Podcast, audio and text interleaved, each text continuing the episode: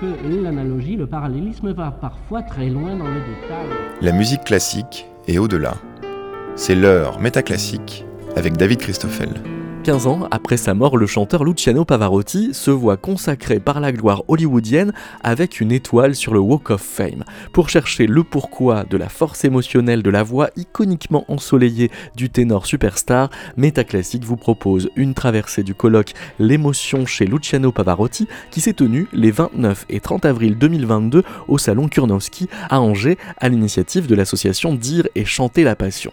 Vous allez pouvoir entendre à l'invitation de Marc Janin, par d'apparition Gilles de Monet, Denis Huneau, Christophe Fell, Daniel Piston, Sébastien Guèze, la mélomane fictive Francine Leduc, Mick Yoon Kim et David Poulic.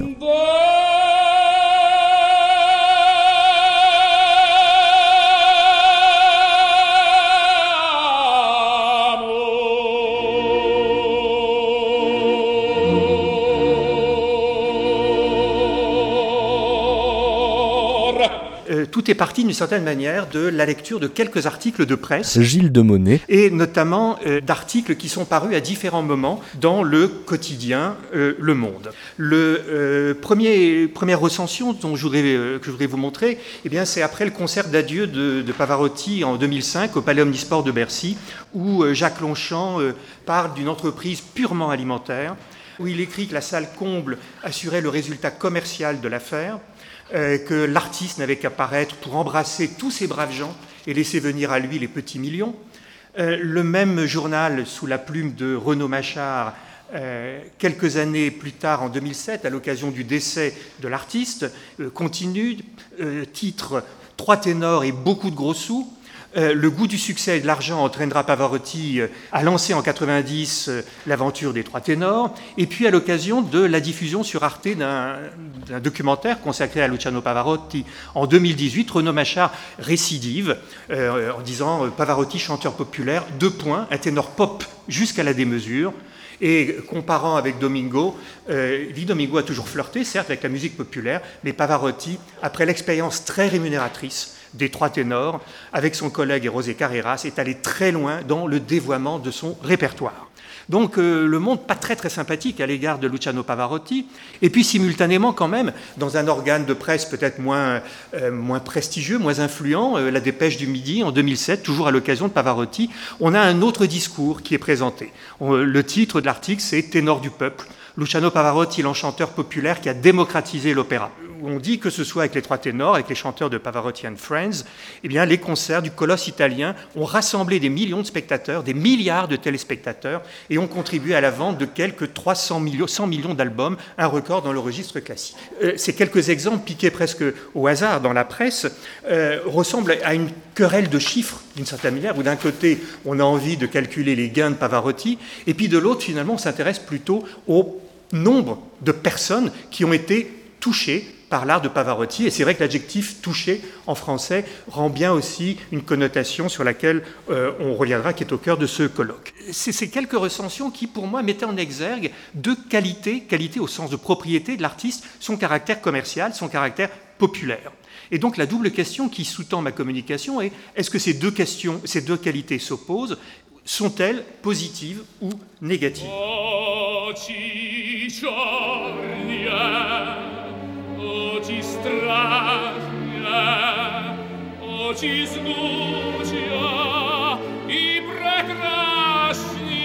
Euh, je rappelle brièvement le concept, euh, le, contexte. C'est un concert qui est donné euh, la veille de la finale du mondial de, football, avec des artistes de musique classique qui sont associés ce qui n'est pas toujours le cas, à un événement sportif, un événement très très populaire un événement organisé au terme de Caracalla, qui n'est pas un lieu destiné euh, à la musique, même s'il accueille depuis fort longtemps la saison d'été du théâtre de l'Opéra de Rome, en plein air, 6000 personnes, avec une sonorisation dont on, aura beaucoup, dont on a beaucoup parlé à l'époque. Donc on a un petit peu l'impression que ce concert de 90 traduit un, changement considérable dans la vie, dans la carrière de Pavarotti, point d'interrogation. En tout état de cause, et c'est ce que je voudrais euh, peut-être détailler euh, rapidement à présent, c'est un tournant euh, qui traduit un changement de modèle économique la, figure de l'artiste et du musicien telle que nous la connaissons aujourd'hui résulte d'une évolution qui remonte euh, au XVIIe, XVIIIe siècle, qui a comme point de départ la figure du musicien, musicien indéterminé, euh, qui euh, petit à petit, ça dès le XVIIIe siècle, va se diviser, va donner naissance à deux catégories, celle du compositeur et de l'interprète, qui vont se distinguer. Et puis progressivement, notamment au cours du XIXe siècle et du XXe siècle, le musicien, qu'il soit compositeur ou interprète, va s'entourer progressivement de ce qu'on peut appeler un écosystème de plus en plus spécialisé, qui comprend l'agent artistique, qui comprend le producteur, qui comprend le tourneur, l'attaché de presse, le producteur discographique, etc. etc. Donc cette évolution, euh, elle, est, intéressante euh, et elle montre en tout cas, en premier lieu, qu'il y a un personnage qui est assez central dans ce dispositif, qui est l'agent, l'agent artistique, parce qu'il euh, contribue d'abord à fixer les prix. On est dans une logique de marché, c'est tout à fait clair. Il contribue à la fixation des prix, c'est-à-dire au montant des cachets des artistes, parce que d'une certaine manière, il assure la rencontre entre l'offre d'artistes et la demande, demande qui est exprimée notamment par les producteurs de concerts.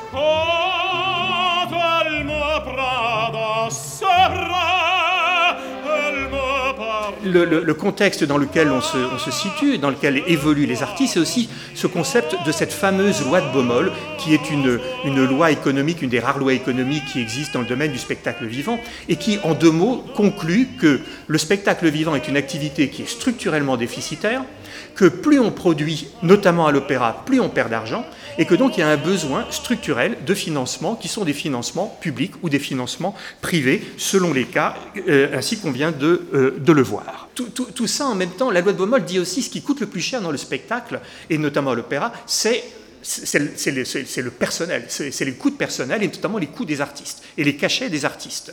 Et euh, il est vrai que à, une certaine époque, eh bien, on a assisté parfois à une sorte d'inflation du coût des coûts artistiques, notamment des cachets des, artistes en fonction de la popularité, et que d'ailleurs les grandes salles se sont mises d'accord à un moment pour mettre en place ce qu'on appelle la pratique du top fee, qui consiste à limiter, à convenir qu'aucune des salles faisant partie d'un réseau des salles les plus importantes ne paierait un artiste au-delà d'un certain montant. Alors voilà le, mécanisme, on va dire, le modèle économique traditionnel. Le modèle du concert des trois ténors et des concerts qui vont euh, suivre, c'est un modèle qui est plutôt issu de la pop musique, euh, entre guillemets. C'est un modèle qui invalide cette fameuse loi de Baumol qu'on vient de voir parce qu'il montre qu'on peut être rentable et qu'on peut même, dans certains cas, être profitable. Euh, dans ce modèle, la rémunération de l'artiste ne provient plus du producteur, l'artiste n'est plus payé par le producteur, mais il est payé directement par le public. C'est-à-dire qu'en réalité, il devient producteur, et c'est un modèle qui fait peser, à l'inverse, le risque de mévente des billets sur l'artiste et non plus sur le producteur. Ce qui fait que, effectivement, les artistes qui vont entrer dans cette logique, comme Pavarotti, doivent être des artistes qui ont déjà une très grande notoriété pour pouvoir s'assurer de vendre des billets. Pavarotti, ce qu'on comprend en tout cas au travers de ce qu'il a dit, de ce qu'il a déclaré, de ses concerts, c'est qu'il a pour objectif de toucher le plus grand nombre de personnes qui fréquentent pas nécessairement les concerts classiques, de rendre populaire la musique classique au travers de moyens qui ne sont pas les moyens habituels que nous connaissons dans la musique classique, notamment à l'opéra, avec la technique du crossover, mêler les, genres musicaux, y compris euh, euh, le rock, la musique populaire, etc. Euh, rapprochement de spectacles populaires de spectacles sportifs, tout à fait inhabituel, notamment en France, où il y a une espèce de, clivage, ce qui n'est pas du tout le cas en Italie, euh, par exemple. Et puis tout un travail sur, euh, sur l'image, euh, qui occupe évidemment une place très, très, importante dans, place très importante dans la carrière de, de Pavarotti.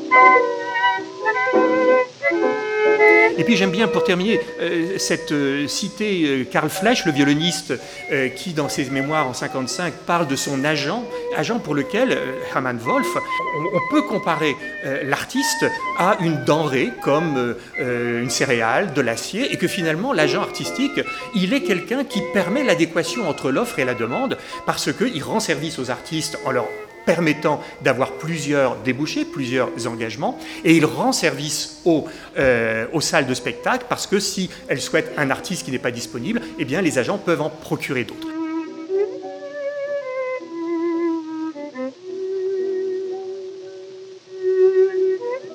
C'est donc Denis Huneau. un, un chanteur qui se consacre pour le- le- le- l'essentiel, le, quasi essentiel euh, à l'opéra italien. On peut le voir à travers enfin, un coffret absolument gigantesque chez Decca, qui est son grand éditeur, hein, en, en 2017, euh, 95 CD, 6 Blu-ray.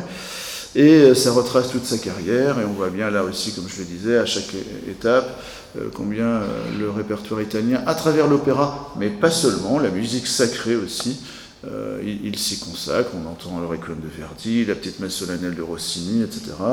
On nous parle d'une année rossinienne, d'une année plus euh, verdienne, etc.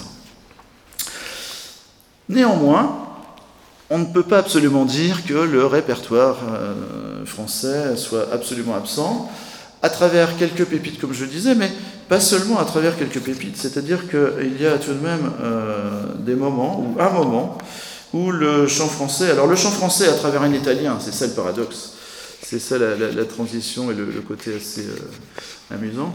Euh, Donizetti, La fille du régiment. Alors La fille du régiment, opéra comique en français, c'est le moment où Donizetti est, est en France, et là propose un, un opéra sur un livret français. Et euh, Pavarotti s'y confronte, s'y confronte et s'y confronte en français, naturellement. Et alors, ce qui est extraordinaire, c'est que c'est un des moments euh, phares de sa carrière. Il va se révéler euh, aux- États-Unis. Il va se révéler parce que euh, y a un air dans cet opéra qu'on qualifie de- d'Everest, puisqu'en fait, il faut cumuler neuf contrutes neuf contrutes à la fin de cette ère. Alors il y a déjà des, notes très élevées, hein. il y a des si bémols euh, au début de l'ère déjà, Euh, et euh, il le fait en public, alors il a aussi enregistré, mais en public et euh, sans, euh, gêne, et en particulier le dernier est très très long, très, très appuyé, mais sort de manière très très pure, et là le public ne peut que, euh, qu'applaudir, qu'être admiratif, il va avoir je crois 17 rappels euh, c'est un moment absolument euh, capital de, de sa carrière. Et c'est à travers, donc, un air euh, en français, chanté en français.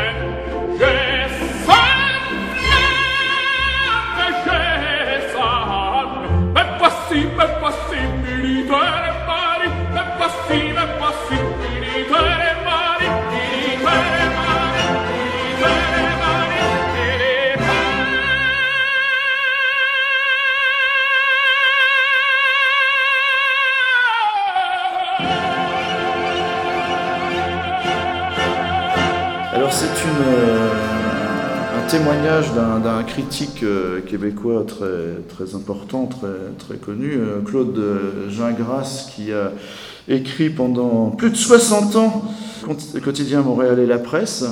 Euh, le ténor chante à cet air d'opéra, accorde à deux rappels. Il était accompagné par l'OSM, donc l'Orchestre Symphonique de Montréal. La veille de son concert, Pavarotti donna une conférence de presse à son hôtel de la rue Sherbrooke. J'avais prévenu le directeur général de l'OSM, Zubin Mehta. Pavarotti ne parlant pas français, il faudrait peut-être en informer l'Assemblée. Jamais homme a prêté l'oreille à qui que ce soit, à qui ou à quoi que ce soit, Mehta ignora mon conseil. Je ne me hâte pas de poser la première question et laisse ce plaisir à un collègue qui s'adresse en français à Pavarotti, lequel réplique avec la rapidité de l'éclair No speak French, no speak French. Et l'imprudent d'enchaîner Mais je vous ferai remarquer, monsieur Pavarotti, que vous êtes sur le territoire du Québec. Dans son coin, Zubin a dû avoir honte, je le lui souhaite. Je me retire momentanément pour revenir avec un livre, traduction française d'une biographie de Pavarotti dans laquelle il était écrit que le chanteur pouvait atteindre le contre-si. Ignorant manifestement tout de l'air vocal, le traducteur avait cru que high C ce qu'on appelle en France contrute, et ici contre-do se traduit tout normalement par contre-si. Ce qui n'avait aucun sens puisque cela voulait dire que Pavarotti pouvait chanter une octave plus haut que la normale. Enfin bref, l'intéressé demanda à voir le livre, je lui ai répondu cavalièrement, je le conseille qu'il le verrait later.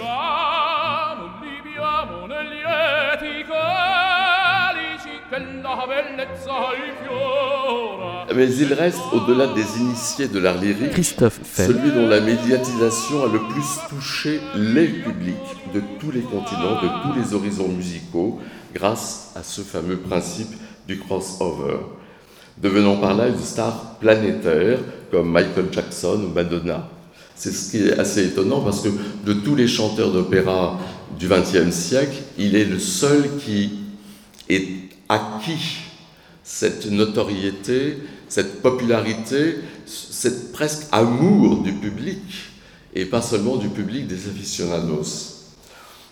Ces rondeurs légendaires l'ont tissé dans les cœurs du monde entier de notre planète populaire, au rang d'icône quasi divine. Je voulais parler, moi, de sa première, une de ses premières apparitions publiques en Italie du Nord, à Reggio di Parma, je crois, c'est ça? À Reggio Emilia, mais au théâtre de Parme, qui est un, enregistrement pirate que n'aimait pas trop Luciano, parce qu'évidemment là-dessus, il percevait absolument rien, mais euh, ce qui permettait d'entendre, dans les conditions du direct, sans doute une des premières apparitions publiques de Luciano, euh, en train de chanter son rôle fétiche de Rodolfo dans la Bohème. Et c'est un air que Puccini a écrit où l'aigu principal de l'air, le contruc, ne se trouve pas à la fin, mais au deuxième tiers de, l'air. Pour les, gens qui ne le connaissaient absolument pas, je ne parle pas d'une star, on est en 1961, le 29 avril,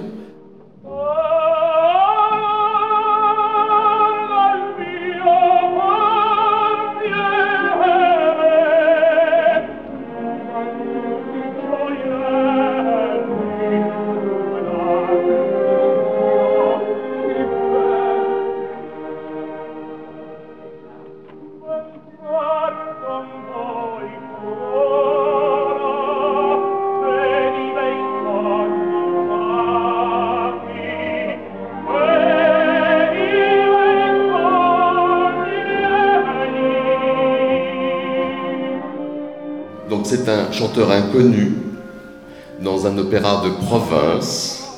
Donc, on n'est pas à la Scala de Milan, on n'est pas dans, dans, les années 80 où c'est une superstar. C'est un petit débutant qui a à peine 25 ans. Pendant l'ère, au milieu, à la, vers la fin de l'ère, il y a ce fameux contrut. Et on entend les rumeurs de la salle après lutte.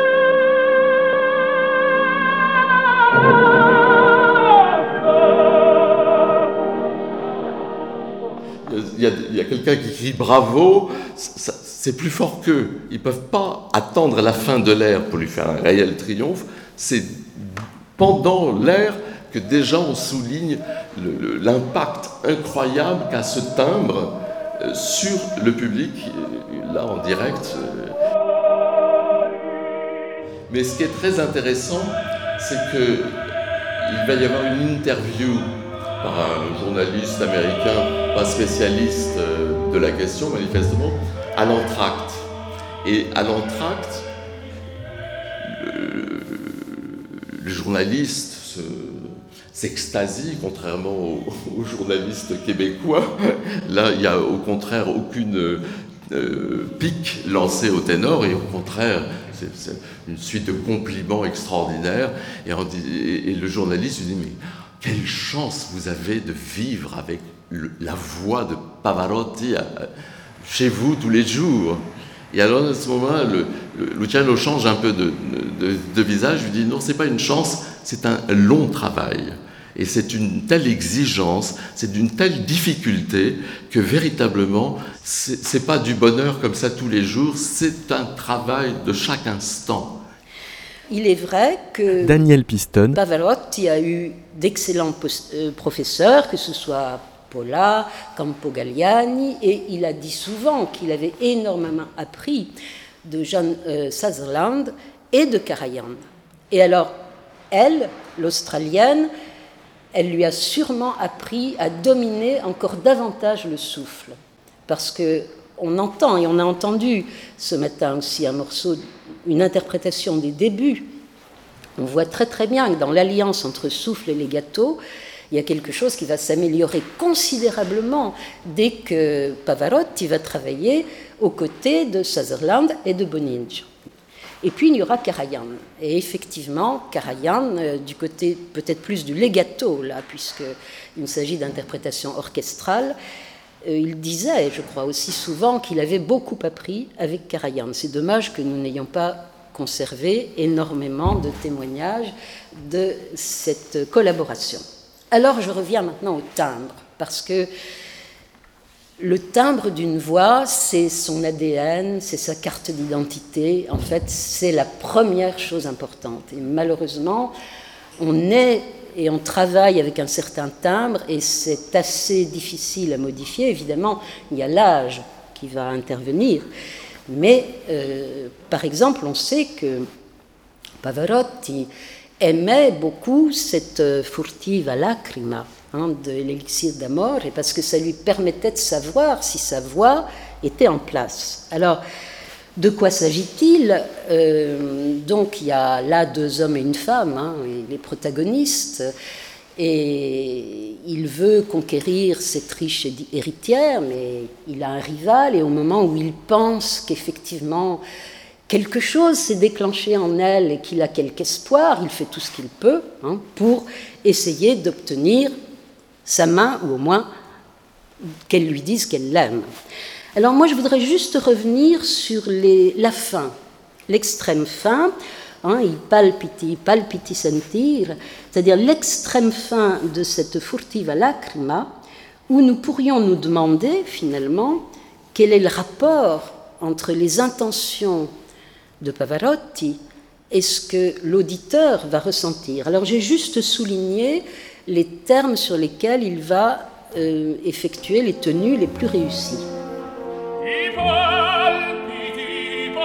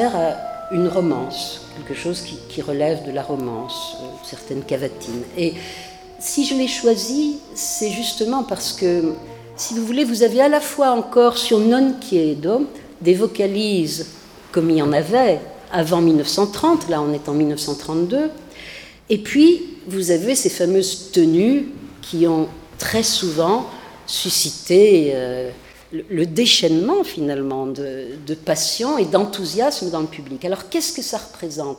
Ben, Évidemment, c'est un arrêt. À la fois, on, reste abasourdi devant le, souffle, la capacité à doser le souffle, à faire un crescendo, et en même temps, on s'arrête. Je crois qu'il est là le problème, parce que en musique, en principe, on ne peut pas arrêter le temps. Ailleurs non plus, vous me direz. Mais enfin, en musique, ça s'entend. Donc là, c'est en fait un blocage. Et comme tous les blocages, si vous voulez, c'est là que l'émotion est à son maximum, surtout quand ça s'accompagne d'un crescendo. Et puis il y a la question des grands intervalles et ces contrutes sur lesquels on a effectivement insisté. C'est vrai que même quand on ne comprend pas le français, quand on entend euh, dans cet extrait qu'on a fait écouter ce matin, encore une fois, neuf contrutes en l'espace de, peu de temps, c'est la même chose, c'est la hauteur vertigineuse qui vous donne d'ailleurs une sorte de vertige acoustique, mais ça s'accompagne en général d'un certain type de vibration auditive. Et j'espère que dans le domaine de la science, on démontrera bientôt encore davantage de choses. Alors, je voudrais en venir à l'autre extrémité, évidemment, à ce qui est l'autre marque essentielle, inévitable de Pavarotti, c'est ce Nessun Dorma de Turando. Alors Turando, dans, dans le fameux triangle amoureux, c'est très spécial, hein, puisque vous savez que Liu, elle va, elle va se suicider en fait, mais se suicider par amour. Et alors il reste finalement ce prince qui veut vaincre une princesse qui est pratiquement de neige, hein, pratiquement froide, qui va vaincre toutes les épreuves, ce qui va beaucoup la surprendre, puisqu'ils ne sont plus qu'à deux, si vous voulez, et tout ça va se terminer par un aveu, évidemment, la seule conquête possible, c'est l'amour. Alors, ce fameux Vincero, finalement, qui a été utilisé, bon, il faut le dire aussi, malheureusement, à tort et à travers, mais en fait, si on se remet dans la situation, c'est vraiment quelque chose de très important. Hein, ce prince dont on ne sait pas encore qu'il s'appelle Calaf, puisqu'il n'a pas dévoilé son nom, alors que Lius disait, je sais quel est son nom, il y, a, vous savez, ça, ça, vient de, ça vient de loin, Turando, hein, ce n'est pas une invention des librettistes. Donc là, pourquoi ce Vincero a autant de succès? Il est certain que là, pour une fois, le livret joue son rôle. Très certainement. Hein. C'est-à-dire cet homme qui est convaincu, alors qu'en fait euh, tous les autres ont été condamnés à mort et on a vu périr le précédent. Donc lui, il est persuadé qu'il va vaincre. Et c'est vrai que on dit c'est l'espoir qui fait vivre, mais ça n'a jamais été aussi vrai que dans cet extrait. Alors à la fois vous avez ce qu'on n'entendra pas, c'est-à-dire que dans l'opéra italien vous avez des pages absolument magnifiques qui sont des hommages à la nuit ou des évocations de la nuit. Ici, c'est Nessun Dorma, mais je veux dire, on évoque la nuit alors qu'on ne songe qu'à la victoire. Alors, si nous écoutons, nous réécoutons l'extrême fin,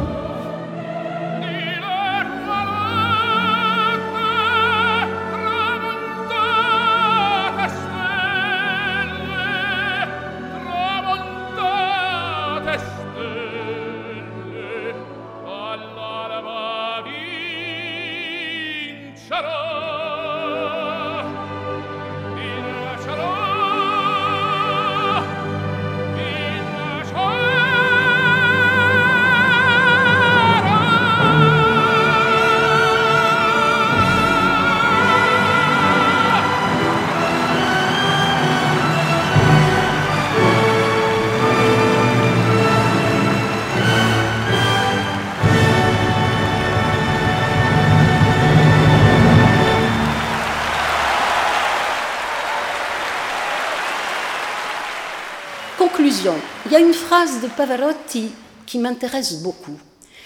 C'est qu'il écrit ou il fait écrire à Wright que l'émotion était la même partout. Et je vous avoue que là, ça m'interpelle beaucoup. Et il écrit donc scrive que l'emozione era la stessa ovunque, dove cantava. Euh, et il ajoute, c'est parce que la grande musique, hein, autrement dit ce qui n'est pas les musiques actuelles, pas la variété, fait surgir des qualités communes chez tous les publics. Alors là, c'est un peu une question que je vous renvoie. Qu'est-ce que vous en pensez? Est-ce que seul un interprète dont l'unique mission était de plaire au public avec un maximum d'expression, d'où son affection pour Verdi, hein, que je suis désolée de ne pas avoir fait écouter aujourd'hui. Hein. Est-ce qu'il est à un tel stade de travail, de perfection sonore? Est-ce que, comme je l'ai dit, cette alliance de sensibilité et force si rare, ce charisme, cette prodigalité, ce rayonnement, conduisait à ce que tous les publics aient la même réaction, peut-être que Nicoletta pourra nous en dire plus. Moi, je m'arrête là aujourd'hui.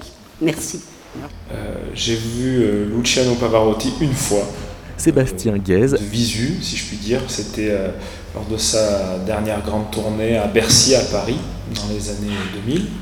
Et c'est l'unique fois où j'ai pu le voir chanter en vrai de très très loin, de tout en haut de Bercy. Je voyais Luciano tout petit en bas. Mais, voilà, c'était pour moi un, grand moment parce que ça venait saluer un clin d'œil du destin de, la vie. Et là, je remonte un peu en arrière. Donc, j'ai vraiment grandi euh, isolé euh, à travers les champs et, la forêt, enfin vraiment dans les montagnes du Massif central, mais vraiment un tout petit village et même un peu à l'extérieur du village, une vie euh, bercée par la nature. et pour seul compagnon, mon, chien, voilà, qui me, qui me suivait partout. voilà, c'était très euh, très rural comme ambiance. Et euh, bon, j'ai toujours, enfin, voilà, j'en garde un très fort souvenir. Et je ne baignais pas particulièrement dans un milieu euh, de musique classique, je dois bien l'avouer. Mais voilà, j'ai poursuivi mon, chemin. J'avais des, amis qui faisaient des instruments de musique, des choses comme ça, dans les écoles de musique, que je pouvais côtoyer à l'école. Mais les quelques identifications à la musique classique avaient lieu euh, finalement à travers les, publicités qu'il pouvait y avoir, euh, qui reprenaient des, ambiances, euh, des extraits de la Reine de la Nuit, des choses comme ça.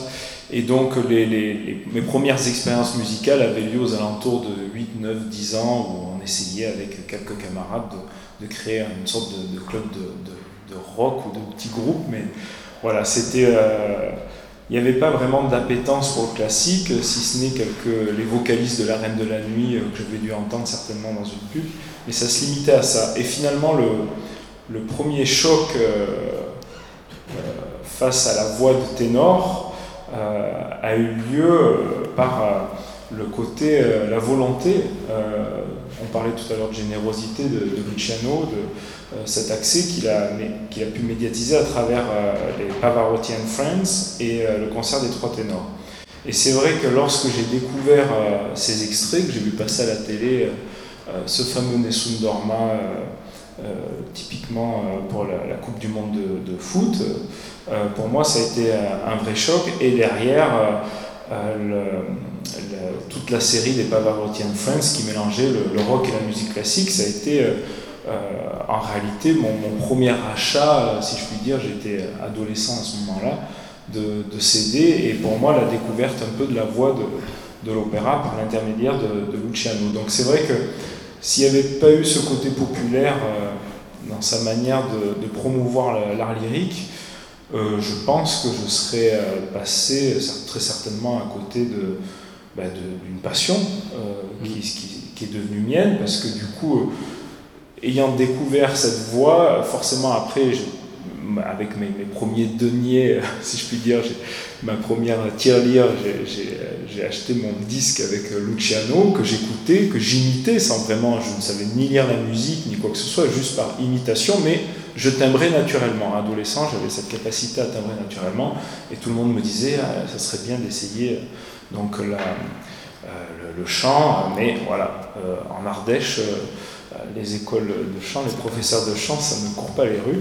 Donc finalement, c'est resté dans un coin de ma tête et euh, avec toujours ce, goût pour la voix, la découverte un petit peu comme ça, lointaine par l'intermédiaire de Luciano, et puis après, dans une autre mesure aussi, il y a eu Andrea Bocelli qui a, qui a apporté avec Conte Partiro une sorte de, popularité comme ça euh, de la musique classique. Ça, a un peu baigné euh, mon adolescence.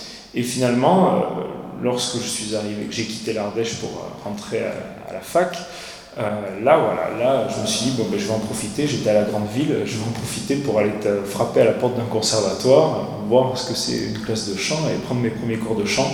Et c'est vrai que là, le premier cours de chant, là, par contre, ça a été euh, le déclic. C'est-à-dire que tout de suite, le, professeur de chant m'a dit, allez-y, vocalisez, faites une vocalise. Alors, c'était mes premières vocalises, hein, je ne savais même pas... Enfin, c'était vraiment très, euh, très inné, si je puis dire. Euh, mais j'ai su à ce moment-là, au premier cours de chant, la première heure, quand je suis sorti de là, j'ai senti qu'il s'est passé quelque chose. Et euh, j'avais fait beaucoup de sport jeune, du rugby, de la 10 ans de natation, du tennis, j'ai j'écoutais, mais alors je me débrouillais, mais il n'y avait pas vraiment un sport dans lequel j'excellais, où je sentais vraiment, j'étais transporté, bon, j'avais beaucoup de plaisir, mais bon, c'était pas quelque chose qui me portait. Mais là, à ce premier cours de chant, je suis sorti de là et je me suis dit, ça y est, ça c'est ma passion, j'ai trouvé. Et alors là, c'était parti. Dans le fait qu'il a pu toucher autant de monde, quelles sont en fait les caractéristiques qui ont amené à faire que chez Luciano, l'émotion est véhiculée à ce point-là euh, de manière universelle? Quelles sont, selon vous, les, ces richesses les plus fortes qui font rejaillir cette, cette émotion chez les autres alors là, je suis pas. Il faudrait peut-être poser la question à des, scientifiques qui, s'interrogent sur, euh, avec peut-être des électrodes et voir à l'écoute de Luciano un petit peu ce que ça provoque. Moi, en tant qu'artiste, euh, euh, avec le recul, quand j'apprends un, nouveau rôle, typiquement, j'écoute évidemment les plus grands ténors à travers les enregistrements, Corelli, Del Monaco, enfin voilà mais même des moins connus, euh, Carreras, Domingo, bon, enfin tous, même les ténors d'aujourd'hui, voir un peu dans ce, dans ce personnage, dans cette opéra, ce qu'ils font.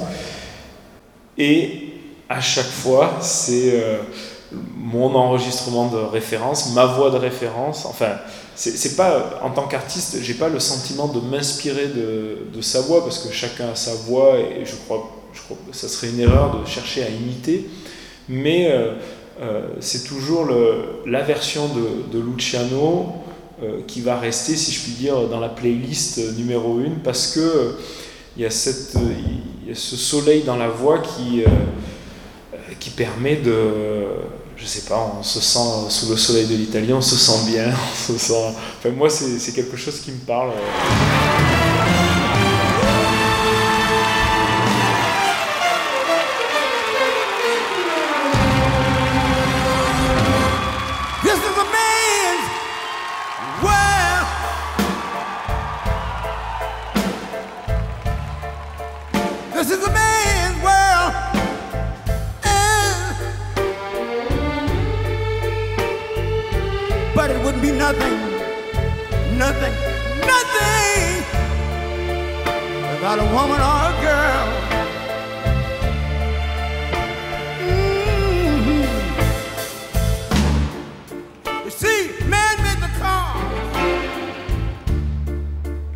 Cher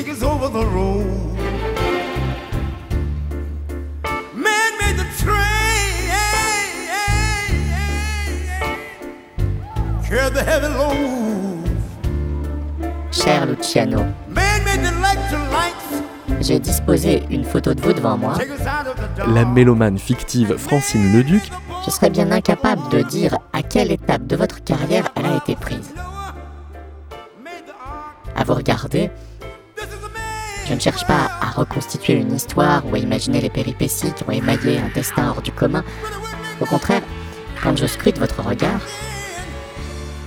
j'y cherche quelque chose de commun. Je décèle une malice bienveillante qui m'intrigue.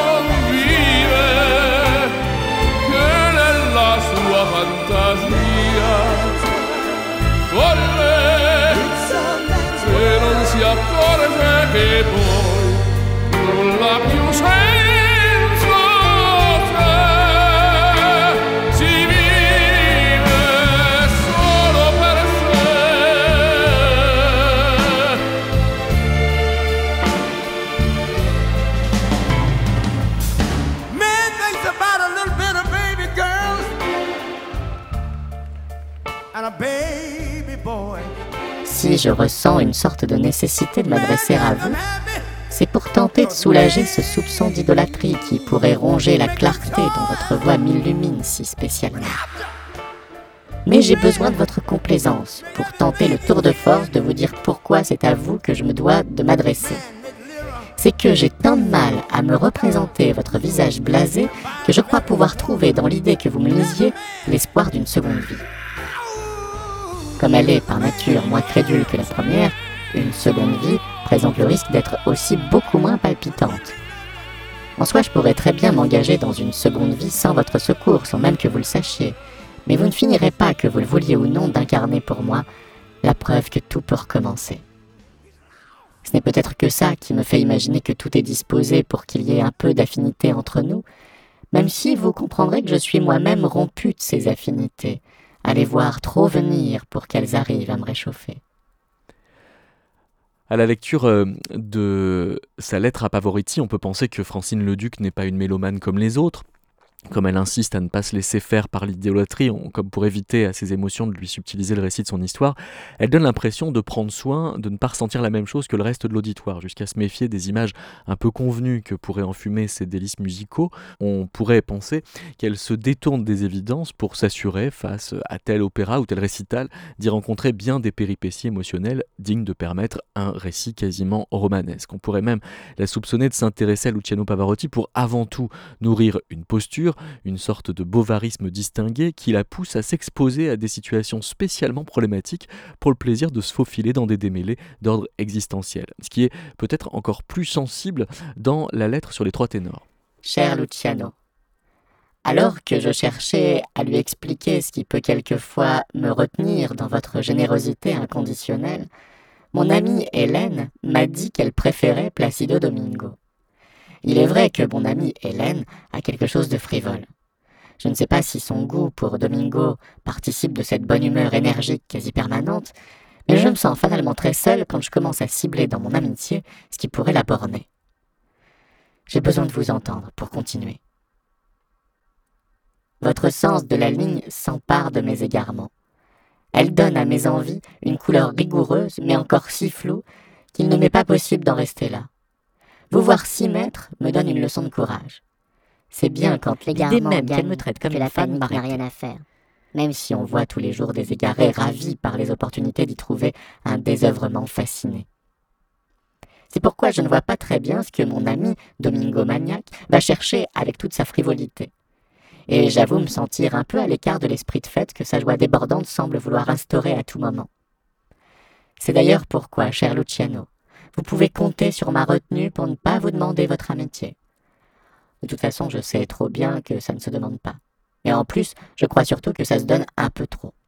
Et tout le temps qu'on passe à faire toutes sortes de délibérations, à savoir si on est amis un peu, beaucoup, passionnément, et du temps que l'on ne prend pas à explorer tout ce qu'on peut échanger et expérimenter avec nos connaissances, plus ou moins vraiment amicales. C'est ce que je me disais l'autre jour en dînant avec Hélène. Alors qu'elle s'entortillait à parler de Domingo, en pensant probablement à toute autre chose, je me délassais à regarder Hélène si peu agacée que je ne l'écoute que d'une oreille.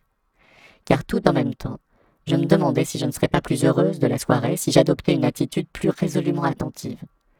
Mais surtout, je m'interrogeais. L'égarement ne peut-il devenir un grand et beau projet quand on lui donne les atours d'un transport moral? C'est là que, tel un rituel, je prends soin de puiser dans votre projection si puissante comme un repère d'élégance. Liviamo, liviamo negli lieti calici che la bellezza rifiora e là fuggevole, fuggevole ora s'inebria voluzza Liviamo ai dolci fremiti che suscita l'amore poiché quell'occhio da cuore ogni Je crois que j'ai commencé à perdre confiance dans mon amie Hélène le jour où elle m'a offert le DVD des droits ténors. L'idée même qu'elle me traite comme une femme m'arrêtait. Tu vois, Luciano, rien dans les mots de fan, de groupie ou même d'inconditionnel ne saurait désigner assez exactement la curieuse fascination qui, en plus de me faire des remuements intérieurs si particuliers, m'impose de te les raconter.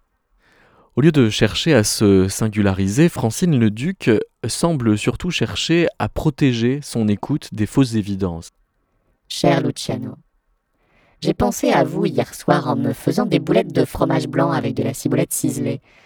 J'aime bien le mot ciboulette. Sa frivolité est assez retenue, même sa bienveillance a quelque chose de reluisant sans un seul gramme de fatuité, alors que le mot ciselé est d'office plus prétentieux. Il sent l'effort stylistique, il insinue une inquiétude dans notre gourmandise, un peu comme s'il voulait à lui seul désorienter notre appétit. La maîtrise du chant demande un grand contrôle de son corps et une parfaite technique.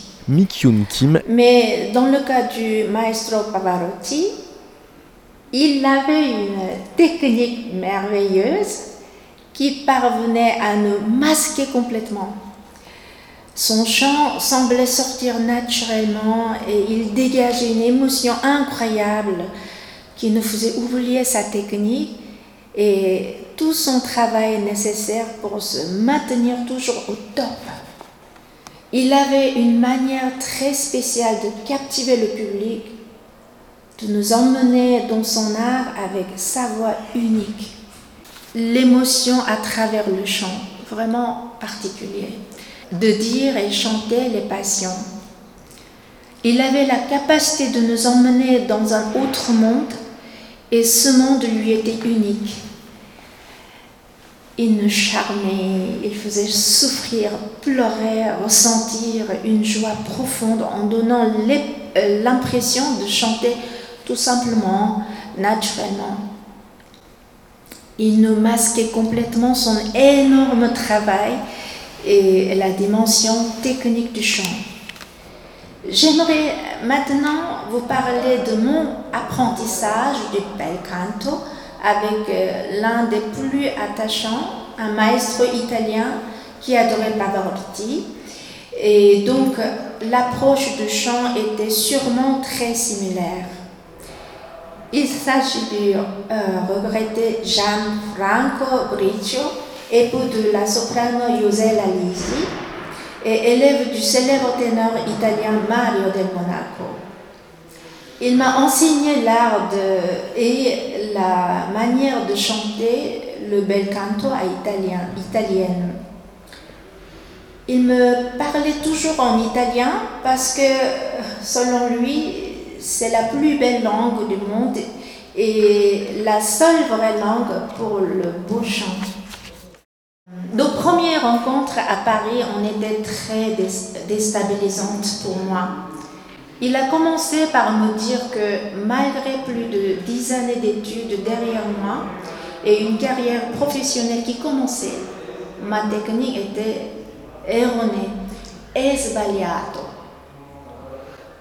C'est-à-dire c'est faux.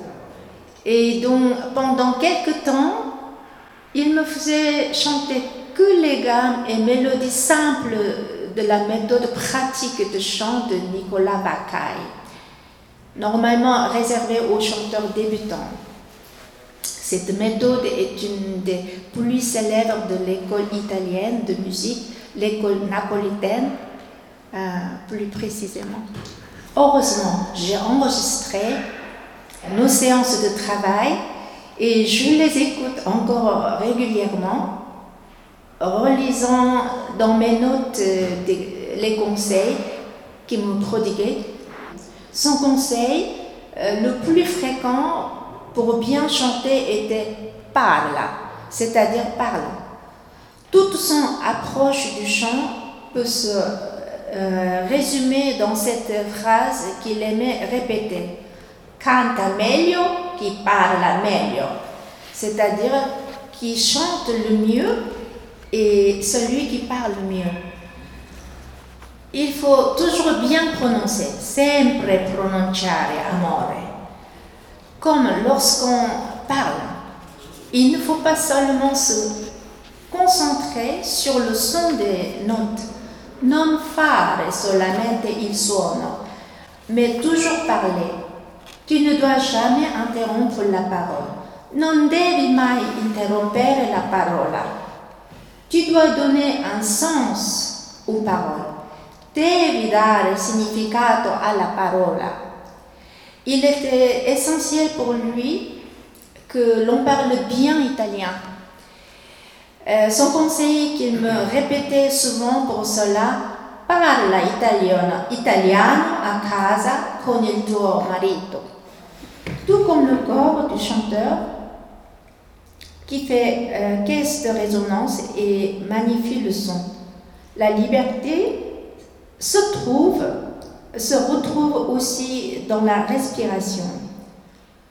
Quand on chante, on respire comme quand on respire le parfum des fleurs sans mouvement particulier. Étonnamment, il disait Ne bouge rien, non muovere niente. L'imitation. En fait, quand on imite, c'est pas seulement vraiment imiter la, voix. Même si on imite, je ne peux pas imiter euh, euh, Maestro je voudrais vraiment euh, vous montrer petite phrase de, de Beverly à la fin, comment ça fonctionne à peu près. Il y a quelques, quelques manières que je pouvais expliquer.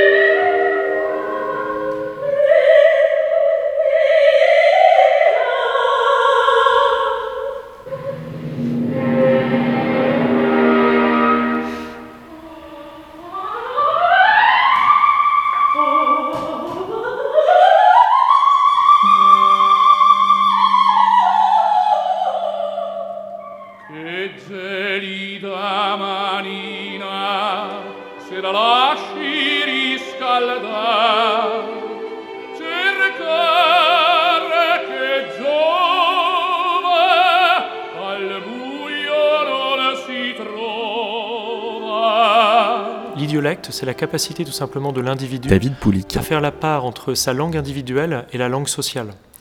Et à ce niveau, en fait, l'opéra, la voix, donc, hein, la voix est vectrice à la fois d'une information dite musicale, qui est une information pensée universelle, Hein, donc ça, c'est déjà une donnée importante. Pour autant, comme on l'a vu, les genres musicaux ne sont pas universels, ils rassemblent des publics différents. Eh bien, la voix va proposer donc une information qui est capable de passer à travers les mailles du filet de la conscience, qu'on appelle musique. Alors, il y a des travaux très pointus hein, qui ont amené euh, le fait que justement cette réaction émotionnelle qu'on peut percevoir dans le domaine de l'absolu, elle est souvent intégrée euh, par d'autres formes de vie euh, qui ne sont pas dotés de pavillons auditifs. Par exemple, on a pu observer que les plantes réagissent à cette information émotionnelle. Donc ça, c'est une donnée euh, assez intéressante. Et ce deuxième niveau, maintenant auquel euh, j'arrive, c'est que la voix est une information dite linguistique. C'est-à-dire que c'est à la fois l'union d'un intervalle, d'une note, et d'une voyelle. Donc peu importe la langue dans laquelle vous allez vous exprimer, elle sera teintée en fait des couleurs des voyelles. Et dans la voix lyrique, euh, Pavarotti vous propose justement un profond vecteur de l'émotion lorsqu'il tourne la voix, girare la voce. Lorsqu'on tourne la voix, on assiste phonétiquement à euh, quelque chose d'assez prodigieux, peu importe la langue de départ. À mesure en fait que la voix masculine se développe dans l'aigu, je vous parlais de ce contrute, à mesure que toutes les langues convergent. Ça veut dire peu importe la langue de départ, vous parlez russe, français, chinois, allemand, on vous amène à chanter en tant que ténor vers le contrute, toutes les langues en fait vont converger sur une même voyelle qu'on appelle, qu'on a désigné la voyelle violette. Alors, ce savoir, en fait, il m'a été transmis par un artiste euh, américain, euh, Richard Covan, qui a chanté avec Pavarotti euh, au Metropolitan à New York, avec Mirella Freni. Il a été profondément marqué déjà par leur générosité, leur capacité à transmettre, et il a été donc influencé justement par ce concept de la voix tournée. Parce que ce concept de la voix tournée, donc ce concept de voyelle violette, me vient de lui en fait. C'est une voyelle en fait qui n'appartient à aucune langue et qui est le siège de l'émotion. C'est comme si, vous savez, euh, il y a beaucoup de, théories hein, qu'il postule. On imagine que l'ancêtre de toutes les langues est une langue qui était purement émotionnelle. Donc Rousseau nous le dit, hein, c'est que les premières langues étaient tout simplement euh, juste les vecteurs de l'émotion. Et c'est donc très intéressant de se dire que c'est euh, pas par le biais de l'intellect qu'on est capable peut-être d'y réfléchir, mais encore une fois par un biais technique, celui de l'émotion et celui du chant.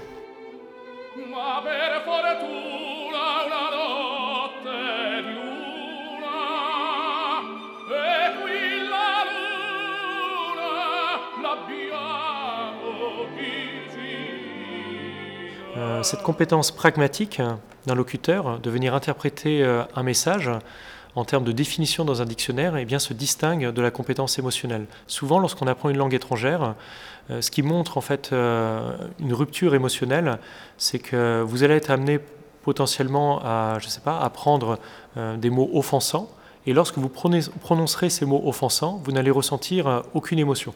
C'est-à-dire que vous pourrez, dans une langue étrangère, donc qui vous est étrangère émotionnellement, voilà, crier à haute voix Hein, je dirais, sur la, grande place d'une ville, les pires insanités euh, sans scier. Alors que dans votre propre langue, le simple fait de prononcer à haute voix, même pour vous-même, ces mots euh, terribles, en fait, euh, vous allez ressentir un inconfort singulier. Et ici, en fait, ce qui est essentiel, c'est de bien comprendre que ce paramètre des langues étrangères, lorsqu'on analyse l'émotion interculturelle, eh bien, il doit être interprété à un niveau intersémiotique. C'est le troisième niveau. Ce niveau intersémiotique pose chez un artiste la, pose chez un artiste la possibilité de s'exprimer sur, je ne sais pas, vous voyez par exemple, il est question de Caruso, qui est un morceau euh, chanté. Eh bien, vous allez pouvoir euh, ici assister à un moment euh, de virtuosité que vous propose Jeff Beck, guitariste euh, des Yardbirds, tout simplement, un guitariste prodigieux. Et sa guitare, en fait, va remplacer euh, la voix. Et on entre ici en intersémioticité.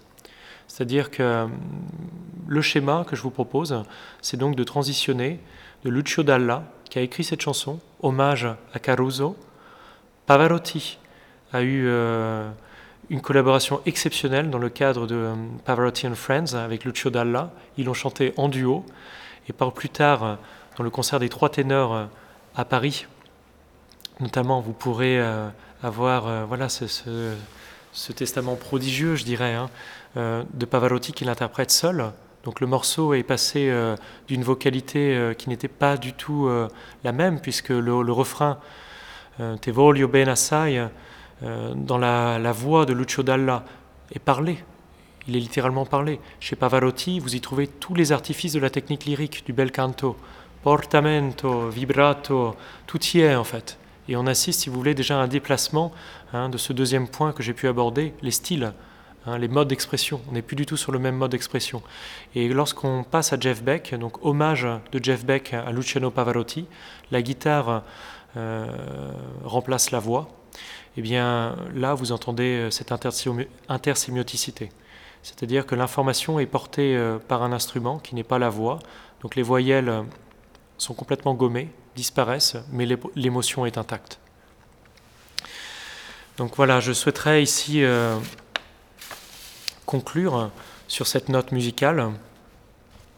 L'émotion qui naît au carrefour des cultures pose, si ce n'est l'oblitération complète des normes, des codes et des valeurs en soubassement, du moins une certaine forme de convergence. Et c'est cette convergence qui mérite d'être soulignée puisque peu d'artistes en ont été capables. Et je pense que Luciano Pavarotti a offert tout simplement à l'humanité une convergence émotionnelle dans le domaine musical qui reste un point de repère important pour les nouvelles générations. Et d'ailleurs, vous savez, beaucoup d'études aujourd'hui s'intéressent à l'impact qu'ont les générations euh, dans euh, la recréation des matériaux artistiques. Et c'est vraiment euh, une donnée en fait qui est singulière, spécifique à l'œuvre du ténor modénet et qui mérite aujourd'hui un regard attentif. Alors, cette idée hein, d'universalité hein, interroge aussi nos discours, puisque, vous savez, nous vivons aujourd'hui dans une société où les problématiques euh, du multiculturalisme sont permanentes, que ce soit dans un domaine euh, politique, culturel ou artistique. Et souvent, encore une fois, c'est le rejet qui prime.